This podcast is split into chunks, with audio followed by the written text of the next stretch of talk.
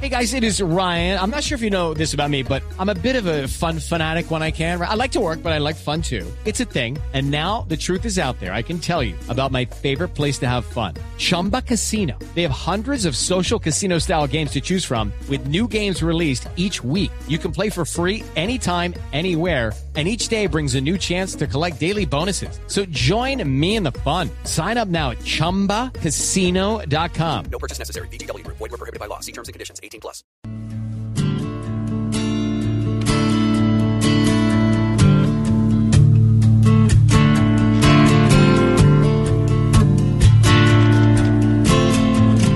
Broken hearts and broken wings. Bring it all and everything. And bring the song you fear to sing. All is welcome here. And even if you broke your vow a thousand times, come anyhow. We're stepping into the power of now. And all is welcome here. Desde hace varios años en Colombia hemos escuchado hablar del Tantra. ¿Qué es el Tantra? ¿Qué relación tiene con el bienestar, con la vida, con la sexualidad? Diana Prem Chakti, ese es su nombre adquirido a través de la vida. Su nombre de pila es Diana Marcela Henao Méndez. Es una escritora, es una maestra de Tantra, es sobre todo una viajera, una exploradora, que acaba de publicar un libro que se llama así, La Maestra de Tantra. Diana, bienvenida. Tan divina, muchas gracias. Diana Prem Chakti, ese es un nombre artístico, diríamos en Hollywood. no. Eh, Diana es el nombre que me dio mi mamá y mi papá. Y, y tiene un sentido divino para mí porque es Diana la cazadora, ¿no? Como toda esta, esta fortaleza de la mujer que busca y que caza.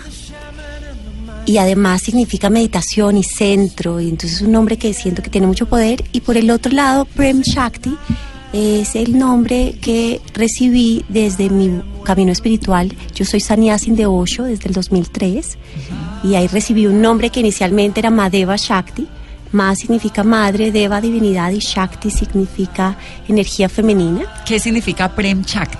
Y luego, fíjate que estuve con unos místicos baúls que son unos místicos de la India y donde para ellos todo es el amor, son creo yo que las raíces del Tantra en la India vienen de ellos y, y el guruji de, de, esa comunidad baúl me cambia mi nombre y me dice, tú eres Prem y Prem significa amor.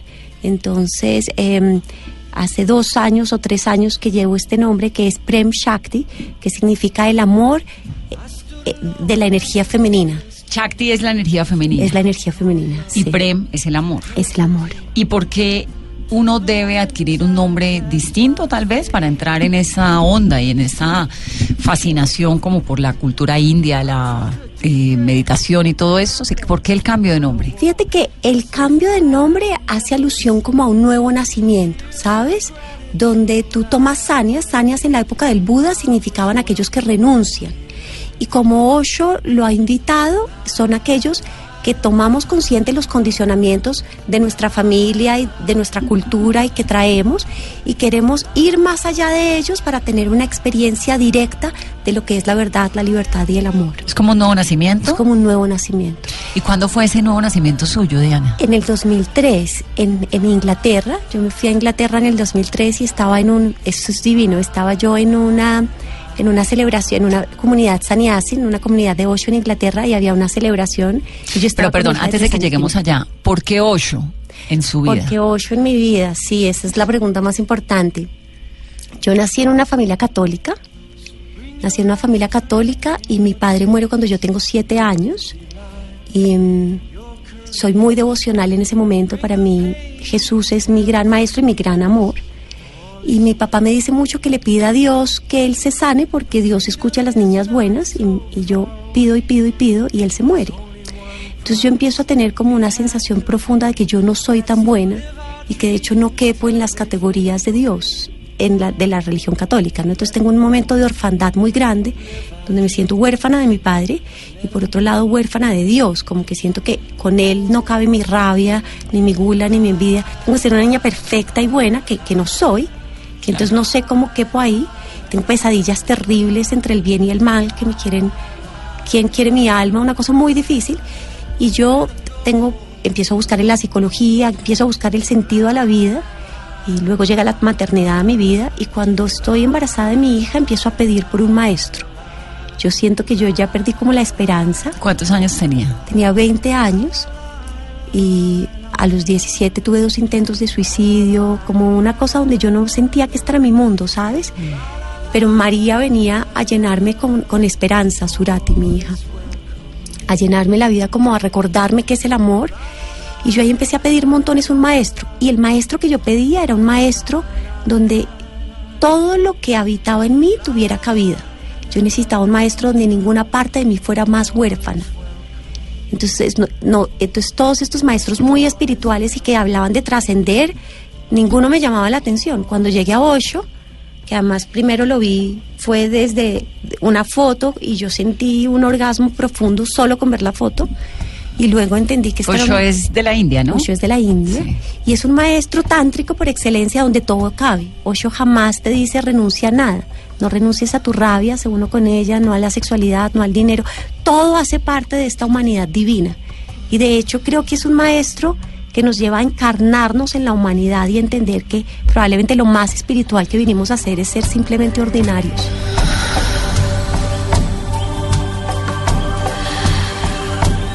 Entonces, conoce a Osho y qué pasa. Conozco a Osho y empieza una revolución profunda Estaba en en mi vida. No, ahí estaba en Colombia.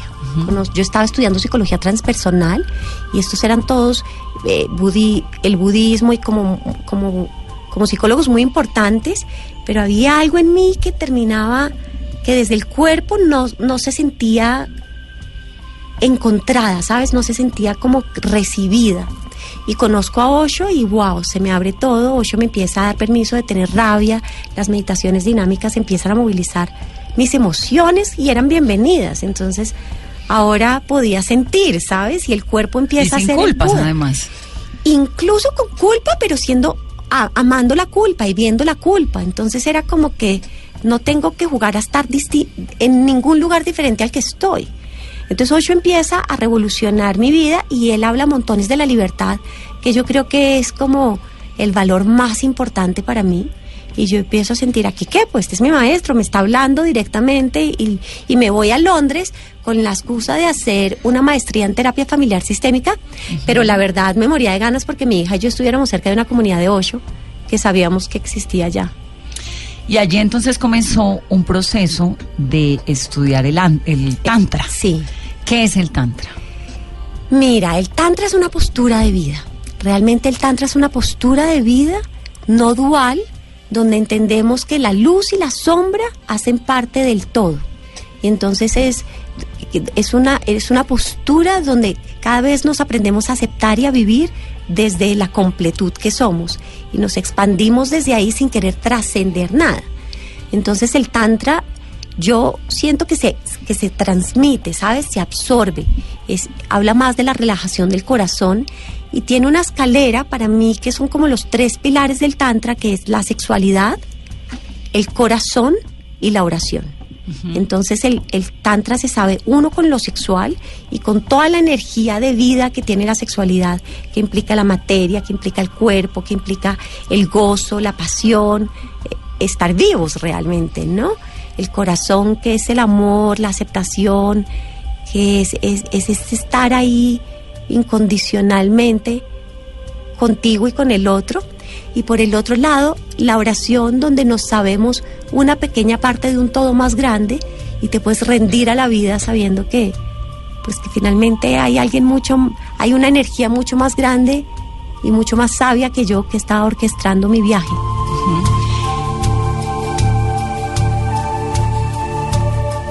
¿El tantra tiene algo que ver con el Kama Sutra? No, ¿Tiene algo que ver con eh, Cayurajo? Con, con estas- Cayurajo todo. Con Cayurajo todo. Cayurajo es esta ciudad sagrada que queda en el sí. corazón de la India, en donde se le rindió, eso es Vijayanagar, ¿cierto? Sí. Durante los reino, el reino XII, el siglo XII, el reino Sí. Vijayanagar, se le rendía culto a la sexualidad. Y es divina. Sí, es una ciudad preciosa. Y están ahí Dificilísima de llegar, porque además es complicadísima, la carretera es pésima, hay que hacer, digamos, está, gracias a eso está conservada por allá en el fondo del corazón. Es bellísimo. Pero quisiera, antes de que entráramos a hablar eh, de esta ciudad y de todo ese misticismo que hay en torno a la sexualidad, ¿por qué la gente en general en Occidente piensa que cuando hablamos de Tantra hablamos de Kama Sutra?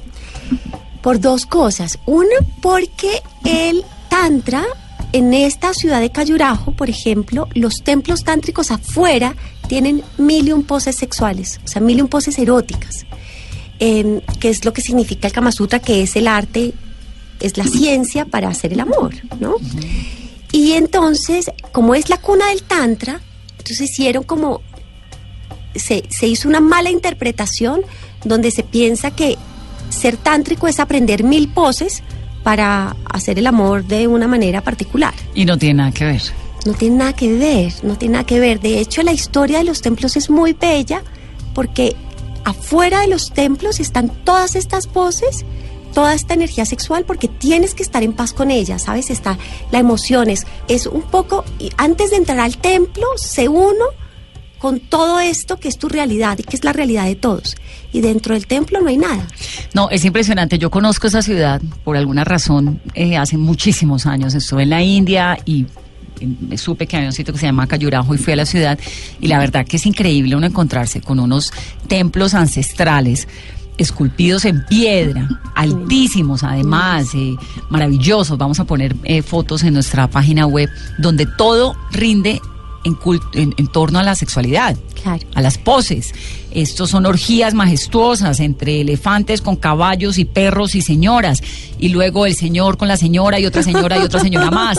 Y esto es un culto al sexo que uno no puede creer que eso exista en el corazón de la India. Claro, y ahora, la comprensión, la historia que narra esa sexualidad y esas imágenes va mucho más allá del sexo físico como lo entendemos, ¿sabes? Porque, por ejemplo, ahí está hablando de cómo te tienes que rendir para ser penetrado por la vida, por ejemplo. Ahí está hablando de cómo eh, el, espíritu penetra la materia y la, materia también tiene que penetrar el espíritu, que de hecho es el, símbolo del infinito. Ahí está hablando también, hay, como todo un misterio, ahí está hablando de la no, de la no dualidad. Está hablando también de que venimos de la nada y en esa nada nunca hemos nacido, nunca hemos muerto y elegimos venir aquí en una aventura de juego donde es a través de la materia y desde la energía sexual que encarnamos y que nos relacionamos para volver a salir. Entonces, Eso, pero eso es Kama Sutra, que es el libro sagrado de, de la India en relación con el sexo. Sí, eh, muchas de esas poses están en el Kama Sutra. Si uno mira bien, realmente afuera no hay tantas poses como uno se imagina. Se, se repiten mucho las escenas como con poses de, a mucho de yoga, se podrían relacionar. Y, y claramente, incluso en Cayurajo te venden el Kama Sutra. Claro. Porque saben pero que por en cada esquina. en cada esquina porque además es lo que vende, ¿sabes? Se perdió, el tantra se perdió de la India cuando llegó, eh, hace muchos años se perdió de la India en la época victoriana, se juzgó mucho y creo que Osho sin duda es un maestro que sacó el tantra de nuevo. Y lo que quedaba como residuo en el misterio eran las poses sexuales. Entonces, realmente eso tan poderoso que es el tantra, que es un camino para aceptarte y para estar en amor absoluto con lo que es y para poder bienvenir todo lo que hay, se perdió y quedamos con la idea de que el tantra es eh, son orgías maravillosas. Claro. O son relaciones sexuales donde no hay eyaculación y donde hay una fascinación Sí. por el otro y punto. y punto. Y, Y es no. mucho más que eso. Es mucho más que eso y de hecho el tantra es no control, ¿entiendes? El tantra es relajación. Entonces de hecho hay una mala interpretación ahí porque si tú vas a hacer el amor pensando en no eyacular, pues ni siquiera ves a la pareja con la que estás y estás en tensión absoluta donde, do- donde tienes que llegar a una meta que es la no eyaculación. Y, y- y si la mujer cree que el tantra es multiorgasmos, entonces se pone también en un... Otra vez tenemos que llegar a algún lugar. Y por el contrario, el tantra te dice no hay a dónde llegar. Podemos estar con lo que hay. Y de hecho el sexo sagrado desde el tantra, pues es, es relajación absoluta. Es podemos rendirnos a lo que hay y ver a dónde nos lleva la energía. Es casi dejar de hacer el amor para que el amor nos haga. ¿Para qué? ¿Para qué practica uno el tantra? si, si entendemos que el tantra no solamente se practica en la cama, sino que se practica en la vida, es un arte de vivir, entonces y yo, por ejemplo, que no sé cuál es la respuesta de todos los tantricas, pero mi respuesta es, yo elegí el camino del tantra porque es un camino donde todo lo que yo soy es bienvenido. Entonces yo, para mí, ¿a dónde me lleva el tantra? A la integración, a la aceptación, me lleva a la comunión conmigo misma, me lleva a poder darme cuenta que tengo una energía femenina y una energía masculina que me habitan y poder sentirme completa en mí. El tantra, el tantra es el camino donde el cielo y la tierra están unidos y yo ya no tengo un anhelo de, de trascender esta humanidad que tengo para estar en lo divino, sino que entiendo que en esta humanidad perfectamente imperfecta ya soy Dios.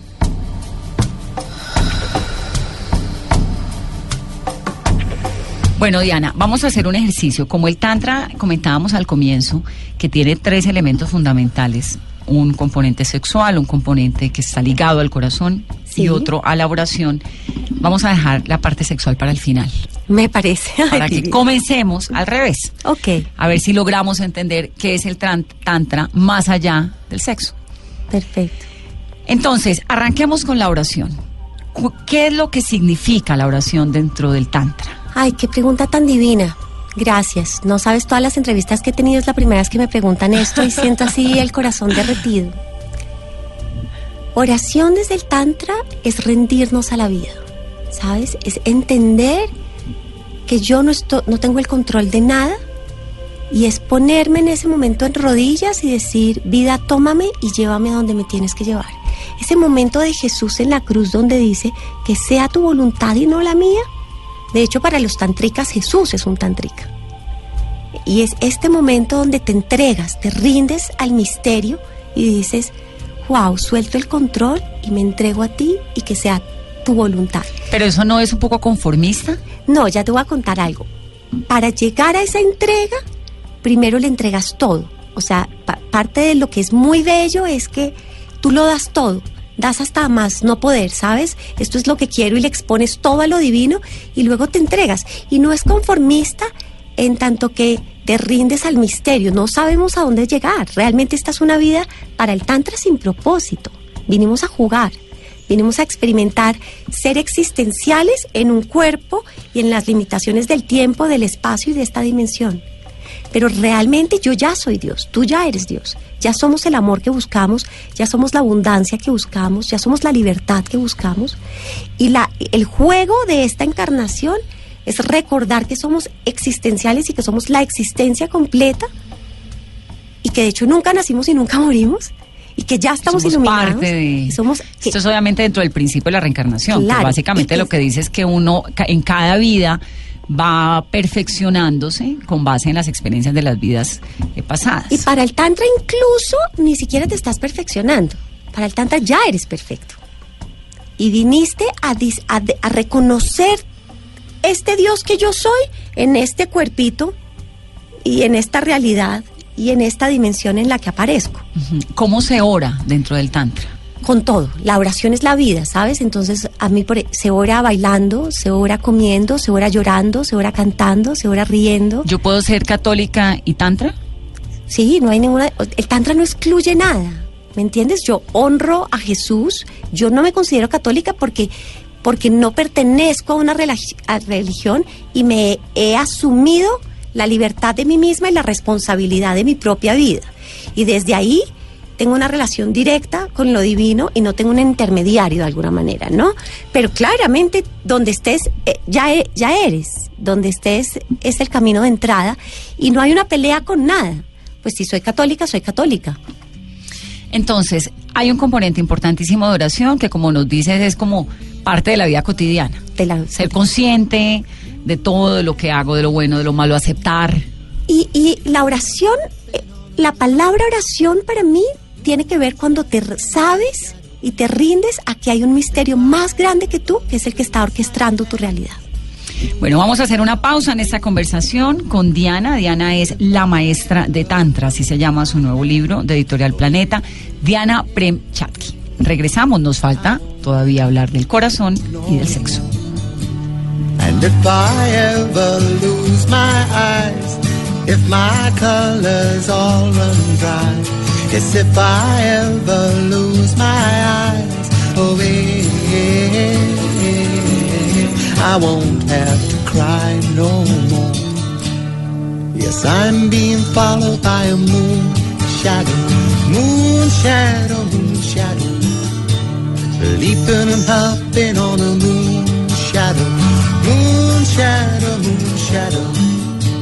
And if I ever lose my legs, I won't moan and I won't beg. Oh, if I ever lose my legs, oh, if I won't have to walk no more. And if I ever lose my mouth, all my teeth, north and south. Yes, if I ever lose my mouth, oh, if I won't have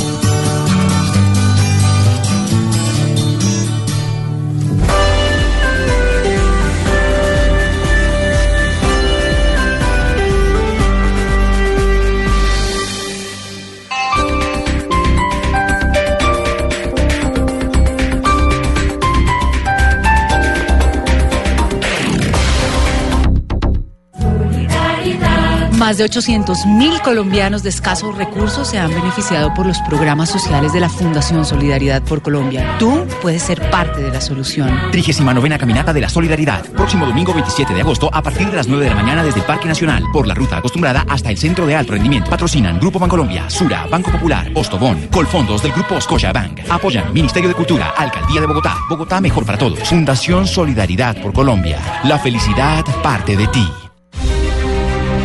¿Cómo entender que la pasión que nos une nos divida? ¿Cómo entender que los sueños se alcanzan cuando estás despierto? ¿Cómo entender que el precio del petróleo baje y el de la gasolina suba? ¿Cómo entender que nuestros nevados ya no tienen nieve? ¿Cómo entender la realidad en que vivimos? Escuche Blue Radio y su equipo de especialistas que le brindan todos los puntos de vista para que usted decida. Blue Radio, la nueva alternativa.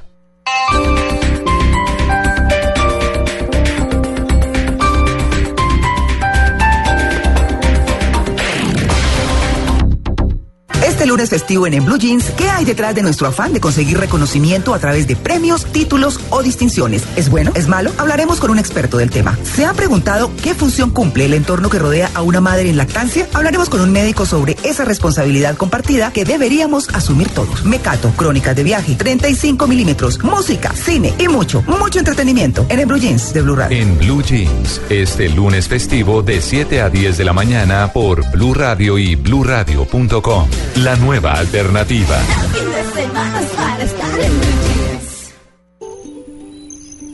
Mi mamá me enseñó a mezclar disciplina y esfuerzo para salir adelante. Que había que practicar y practicar hasta que las cosas salieran bien. Me enseñó que todos somos iguales y a seguir cuando las cosas no salen como uno espera. Y que aunque uno sea suave por dentro, a veces hay que ser fuerte por fuera. Este es un homenaje de Superarepa para todas las mujeres que se esfuerzan día a día para ser unas supermamás. Superarepa, la harina para arepas de las supermamás. Otro producto de Organización Solarte. Atención, de acuerdo a los resultados de la última encuesta ECAR, estudio continuo de audiencia radial, los directivos de Blue Radio han decidido al equipo deportivo de Blue darle un aumento. Pero de trabajo. El domingo a las 5 de la tarde, Millonarios Junior. Blue Radio. En aumento. Aumentando las emociones. Blue Radio, la nueva alternativa.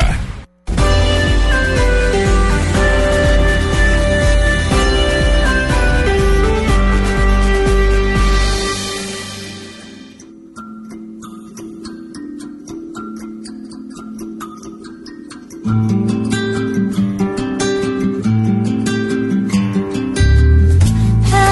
aroma de las flores, el aroma de las flores, como efímero el amor, como efímero el amor. Cortas son las pasiones, cortas son las pasiones. Duran como esta canción, duran como esta canción. Estás matando, todo tú me duele.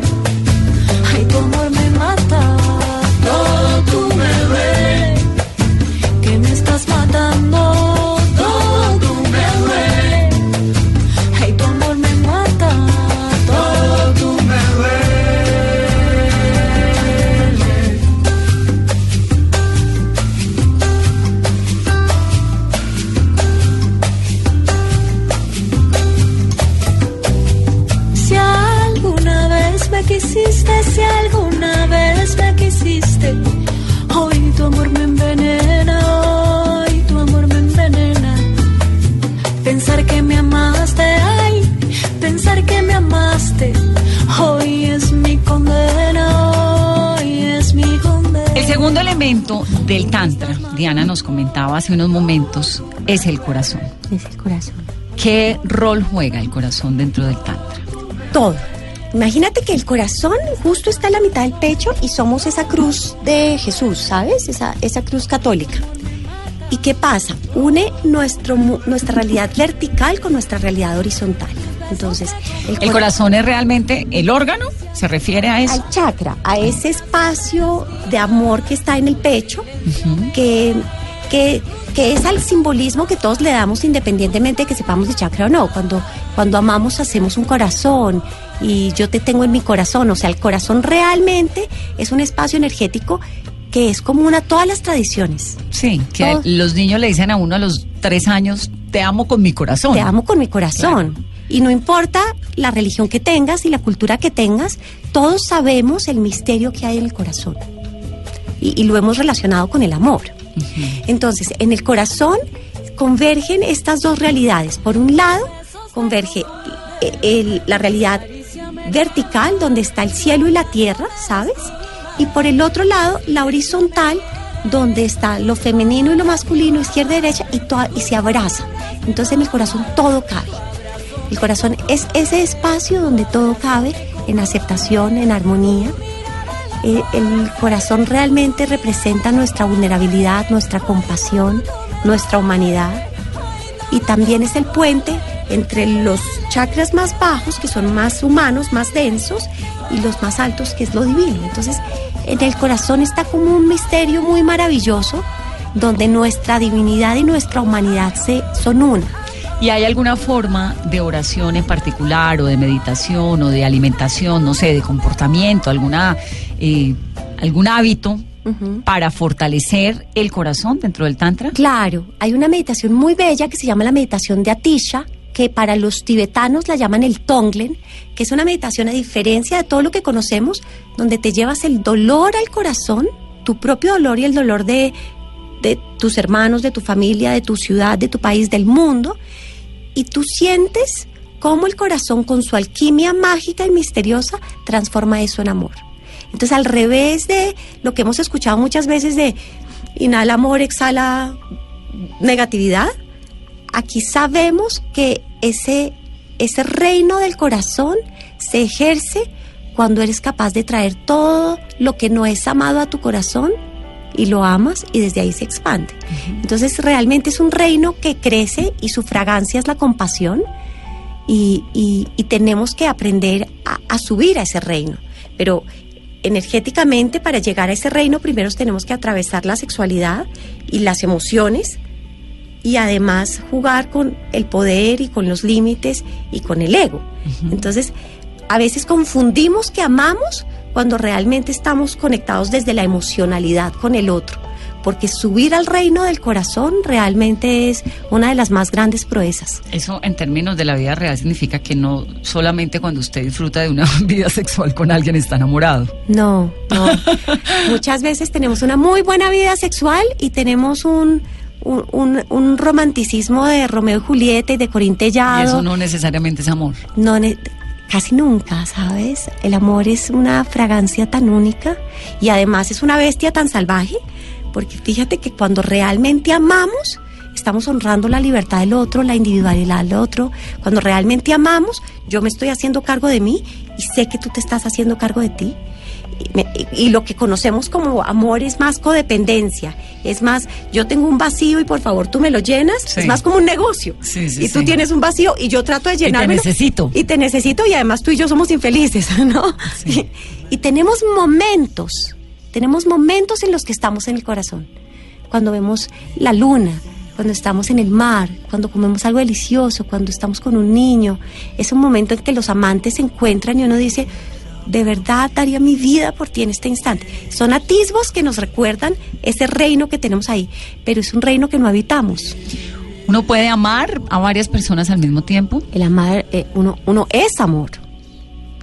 Y, y claro que para el Tantra empiezas amando a uno o a unos para reconocer, son la puerta de entrada para amar, para amarlo todo. Cuando amas realmente a una persona te vuelves amoroso con todo, con los árboles, con los animales. Bueno, si uno ama a dos hijos, tres, cuatro, cinco. Claro, te das cuenta además de la fuerza, de- cuando empiezas a amar, por ejemplo, a los hijos, yo lo sentía con María, con mi hija. María yo- es tu hija que tiene Sí, cuántos años ahora? 17. Y yo sentía, wow, si yo pudiera amar al mundo como amo a esta niña, yo estaría iluminada, ¿sabes?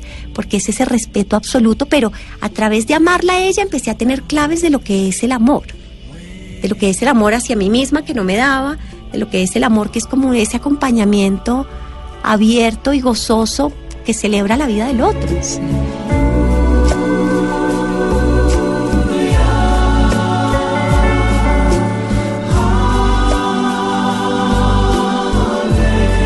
Diana, el sexo. El sexo. ¿Por qué en el Tantra es tan importante el sexo? Claro, porque es que fíjate que llegamos a este cuerpecito gracias al sexo. Encarna el sexo es la puerta de entrada a esta realidad humana. Si no hubiera sido porque nuestros papás hicieron el amor y por ese acto sexual no estaríamos aquí. Entonces, esta realidad, este, este cuerpo es un cuerpo completamente sexual. De hecho, inhalar y exhalar, estoy siendo penetrada y penetro, ¿sabes? Es, es un acto, es- todo el tiempo estamos en un acto. Vivir es un acto sexual. La energía de vida es energía sexual, que es energía creativa, que es energía de transformación. Que, entonces el sexo es la puerta de entrada y para el Tantra, a diferencia de otras tradiciones, este cuerpo es el Buda, este cuerpo es el templo. Entonces no tengo que ir a rezar afuera, ¿sabes? Esa oración y ese amor empiezan por este cuerpo, por sentirlo, por sentir cómo, cómo por caer al cuerpo. Fíjate que en este momento vivimos mucho en la mente, se nos olvidó que tenemos cuerpo. Estamos, de hecho, amamos a través de la mente y entonces ahora con los computadores y es, es una realidad que está es, nos cortaron desde el cuello y vivimos acá y se nos olvidó que tenemos cuerpo. Se nos olvidó, se nos olvidó sentir en la piel. Y el tantra te dice, bájate a la piel, bájate al cuerpo y ahí la energía sexual realmente es la gasolina que nos el fuego con el que se mueve este dispositivo que somos. ¿Por qué es tan importante el sexo en el Tantra y por qué no es algo pecaminoso como es en otras, eh, Wow. en otras religiones, en otras creencias, en otras costumbres, en la sociedad en general? Ahora, hay algo súper importante y es que la energía sexual no necesariamente implica sexo. Para, para tú, para abrazarte como un ser total, no necesitamos tener una pareja con quien hacer el amor. O sea, y estamos en, puedo hacer el amor conmigo misma. Realmente tengo aquí, eh, la energía sexual tiene un potencial de placer, de gozo, de éxtasis ilimitado, de creatividad ilimitado. Y claro, cuando, cuando yo lo muevo con otra persona, puedo acceder, se, se enciende esa hoguera, se enciende ese fuego, pero es un fuego que yo enciendo respirando, danzando, viviendo, cantando. Cuando, cuando yo bajo a mi cuerpo, la pasión se mueve, la vida, la fuerza de vida se mueve, la sexualidad se mueve. ¿Y por qué no es pecaminoso? Porque para el, para el tantra nada es pecado, ¿sabes? Para el tantra nada es profano. Pero más allá de que sea para el Tantra algo pecaminoso o profano, ¿por qué es tan sagrado? Porque es, es la energía, primero con la que encarnamos y segundo con la que nos vamos, con la que llegamos a Dios. O sea, la sexualidad realmente es la energía de la vida. Es que sexualidad es vida. El sexo es Sí, la y energía de esa la vida. explicación que dabas hace un momento de que es que finalmente uno nació Desde ahí. Desde ahí. Entonces, fíjate que parte del. la- y, y con todo el respeto a la religión católica, que creo que en- hemos tenido una mala interpretación de ella. Y eso nos ha llenado de culpa. Pero esta idea de que nacimos del pecado y que nacimos el del sexo. original. Entonces, finalmente, ¿cómo voy a poder abrazarme en totalidad y celebrar la humanidad que tengo si nazco sintiéndome sucio e inadecuado? Y el Tantra te dice, ya eres Dios, ¿sabes? Esa energía, esa energía es la que viaja por diferentes dimensiones y hoy está aquí en la Tierra. ¿Cómo se consigue Mm. esa gasolina, ese fuego, esa perfección a través del sexo que propone el Tantra? Mira, eh, hay dos cosas. Uno, nacemos con esa gasolina, esa energía sexual viene con nosotros, nacemos con ella. ¿Pero se agota? Muchas tradiciones tántricas dicen que sí. Por ejemplo, cuando eyaculamos o en el ciclo menstrual en la mujer, o, o sea, como. Pero, recuerda el primer principio del que hablamos, que es la oración. Yo no estoy aquí sola y puedo acceder a la energía sexual que está en la vida. O sea, cuando yo ya no puedo más, yo me abro y me rindo y también puedo ser poseída por una energía sexual mucho más grande que yo. Y para mí, si te comparto de mis momentos tántricos eh, con el sexo, esos han sido momentos sublimes para mí donde yo, donde ya no es mi energía sexual la que está dinamizándose con el otro, pero estoy siendo poseída por el amor mismo. Y no solamente me ha pasado haciendo el amor, me ha pasado bailando, me ha pasado orando, me ha pasado meditando. ¿Tiene algo que ver con los orgasmos? Yo siento que la vida es el orgasmo, es el gran orgasmo, ya estamos en el orgasmo. El orgasmo es decir sí a la vida. Ahora, tiene picos, hay orgasmos de picos y hay orgasmos de valle. Nosotros desde esta sociedad nos hemos identificado con los orgasmos de picos, que son cuando eyaculamos, cuando tenemos un clímax. Pero realmente hay otro orgasmo muy bello que viene desde la relajación y del, del no hacer, que no hemos explorado tanto y que el Tantra lo explora montones. Entonces, realmente esta compulsión que tenemos por el placer es una mala interpretación del Tantra. Y, y cuando nos abrimos a recibir toda la energía sexual que hay disponible para nosotros, cuando nos abrimos a recibir la vida que hay disponible para nosotros, vivimos en éxtasis. Incluso cuando estamos llenos de dolor. O sea, yo de verdad no, no sabes el, la noche que pasé, como que no era de felicidad, tenía un montón de tristeza, pero cuando me abro a recibir esa tristeza es éxtasis, es, es la vida pasando en forma de tristeza dentro de mí. ¿Y cómo no celebrarla? Le damos a los oyentes, y a mí por ahí derecho, unos tips.